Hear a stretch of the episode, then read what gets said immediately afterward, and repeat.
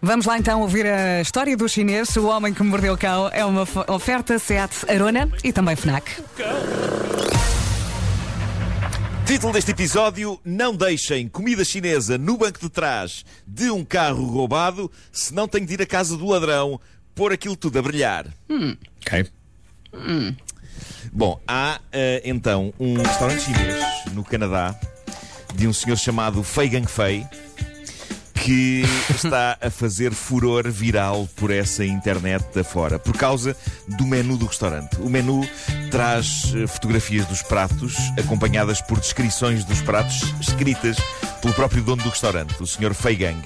E é maravilhoso. É maravilhoso porque são as descrições de pratos mais honestas que já se escreveram no menu de um restaurante. E isso anda a deixar as pessoas deliciadas. Vamos a exemplos. Eles servem uma coisa chamada bife laranja. Orange beef. Não sei o que é. Descrição. Bife O laranja? senhor meteu no menu. Não há bife cristal? Bife laranja, descrita fina. Bife laranja.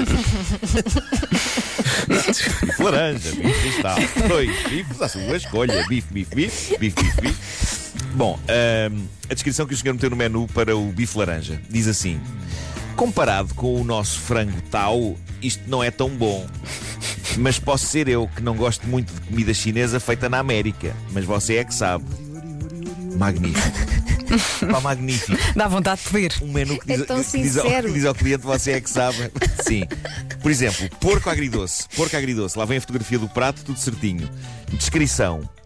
De acordo com uma sondagem da internet, isto é o prato preferido dos consumidores chineses lá na China e é tão popular que na China tem muitas versões diferentes. Como tenho sempre expectativas muito elevadas para este prato, sou sincero, não sou grande fã da nossa versão.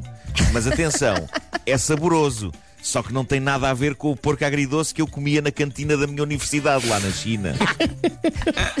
Acho maravilhoso. Acho maravilhoso isto. Outro. Bife com molho satay. Descrição por baixo da foto. Muito sinceramente, ainda não consegui experimentar isto. Sei que é muito popular junto dos nossos clientes, mas ainda não tive a oportunidade para provar. Eu realmente devia comer mais vezes no meu próprio restaurante. Se calhar funciona. Eu, tem eu- futuro. eu adoro a sinceridade do homem, Crítico. atenção. É lindo, é lindo. sim. Há um prato de galinha, há um prato de galinha do qual ele diz na descrição do menu. Isto é um prato muito famoso, mas eu sinceramente não estou 100% feliz com o sabor. Mas há de ficar melhor. não, um outro, há um, um outro com tripas, tripas de porco. E ele escreve: Este prato é muito seco. Há um outro de tripas de porco que sabemos fazer melhor. Epá, melhor menu de sempre. deve adorar. Não há nenhum que diga não presta, ponto. Não, não, não, isso não chega a esse ponto. Acho que não Ainda. chega a esse ponto. Mas este, é, este anda muito perto. Este prato é muito seco. não peça. Sabes o que é que eu até, até estou, atenção, eu adoro. estou um bocadinho Sim, ahm, diz, diz. surpreendido? Que é, portanto, pegas no menu, não é? E eu imagino, capa do menu, nome do restaurante e depois em baixo, veio cá, corajoso. Exato, exato, exato. Mas sabes que, mas às vezes, em, em restaurantes cá em Portugal, isto não acontece, obviamente, mas há maneiras muito giras dos empregados dos, dos restaurantes e pastelarias e isso, às vezes comunicarem que aquilo não é o prato certo para nós pedirmos. Claro. É, que é muito giro. Que é uma maneira não assumida. E eu lembro sempre de, em Benfica, estar numa, numa pastelaria epá, muito famosa lá de, de Benfica. E, e- na- não, não é o Califa. Vou tentar lembrar-me do nome. Ah, raios. Já, já, já te É tão famosa que não me lembro do nome. Já te lembras. Estou bonito, estou. Bom, eh, é uma na, na Avenida do Uruguai. Eh, e, hum, e sei que, que epá, estava lá o, o- o- a vitrine dos bolos e eu disse: Olha, quero este aqui. E diz-me assim: O senhor, não quer, não. Típico. E eu, quero, quero. Não, a sério, quero. Eu não estava a perceber. Epá, eu sou tão estúpido às vezes que eu não estava a perceber. E, e eu assim: Não, mas é que eu tenho mesmo vontade de comer este. E ele: Não tem. Não, tem vontade. Não bem. Epá, e só passado muito tempo é que eu, eu estava na altura, estava com, com a Ana, era casado com a Ana, e a Ana estava comigo eh, e, e- e diz ela: O senhor está a tentar explicar-te que isso não está bom hoje. E eu, ah, muito obrigado. Muito obrigado, então. Bom, ah, da América, de um sítio chamado Beaverton, no estado do, do Oregon, chega a história Ó fascinante. Marco, desculpa, a pastelaria será a pastelaria Avian? É Evian, é. Evian, exatamente. Nada. Exatamente. Pronto.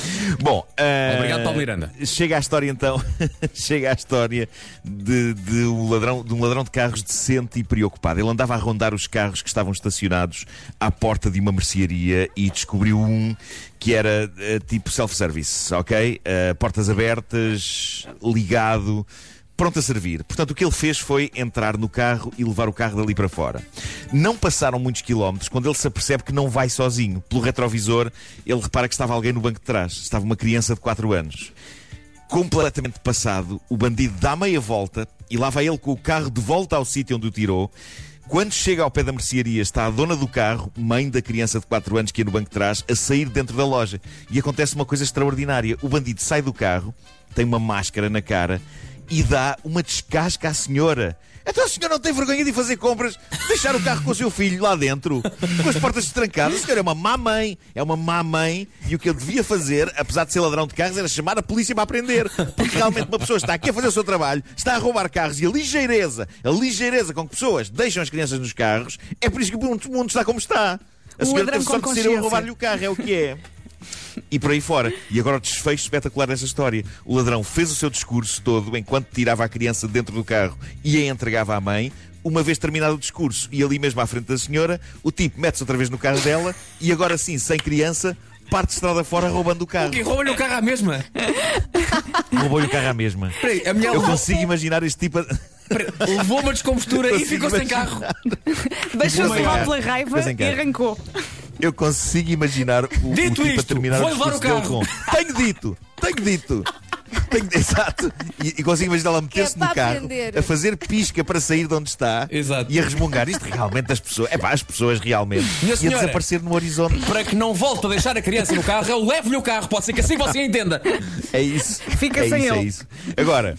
A polícia, está, a polícia está à procura dele e o facto de usar uma máscara complicou a identificação. Mas ao mesmo tempo que a polícia o procura, louva o assomo de decência deste senhor em ter voltado para trás e ter devolvido a criança à mãe.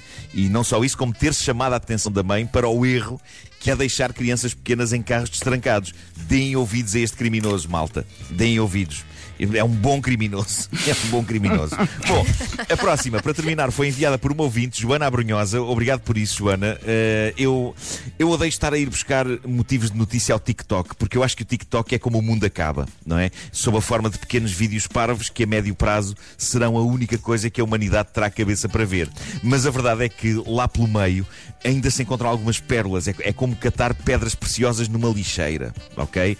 Talvez esteja a exagerar quando digo pedras preciosas, mas mas adiante, adiante. Bom, eh, é do TikTok que vem esta história fascinante e assustadora. Eh, uma rapariga americana, Holly, descobriu que o namorado a estava a trair com a ex dele.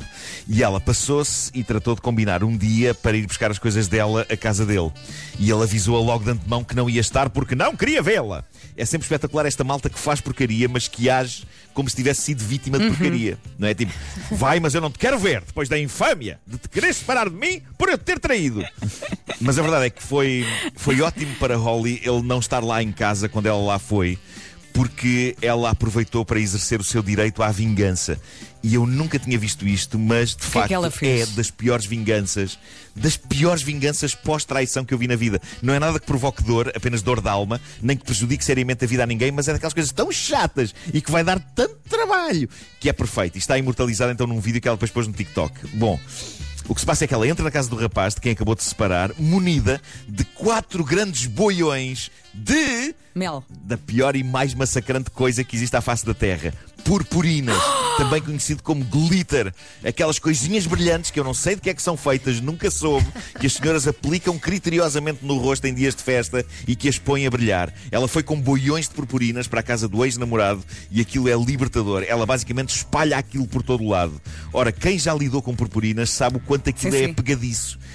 Eu, por exemplo, sou um imã de purpurinas. Já me aconteceu estar na mesma sala que uma senhora com purpurinas e nem sequer estar ao pé dela. E quando eu saio desse sítio, eu percebo que tenho purpurinas. És um em mim. unicórnio. O glitter, pá, parece que vem na minha direção. O glitter.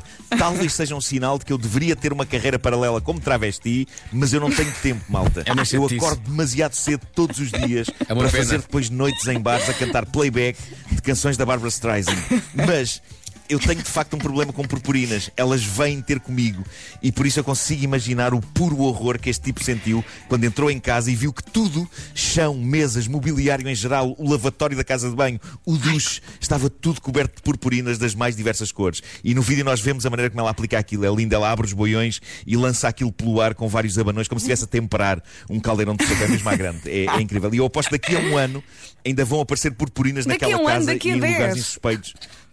Talvez, e em lugares insuspeitos do corpo do rapaz. Só para terminar, eu sei que já é tarde, mas eu uma vez, depois de uma festa em que havia senhoras com purpurinas, percebi ao chegar a casa que tinha purpurinas numa das virilhas. E juro que não estive intimamente com Como? nenhuma dessas senhoras. Como? Simplesmente, as purp- eu avisei, as purpurinas vêm ter comigo. Não usem purpurinas se estiverem na mesma sala que eu. Peço, peço que não. Ó Marco, tenho tantas perguntas para te fazer. Pá, Ora bem, o homem que mordeu o cão foi uma oferta Seat Arona, o melhor do ano novo é começar do zero e foi também uma oferta FNAC, onde as novidades chegam primeiro. Passam 3 minutos das 9, vamos às notícias.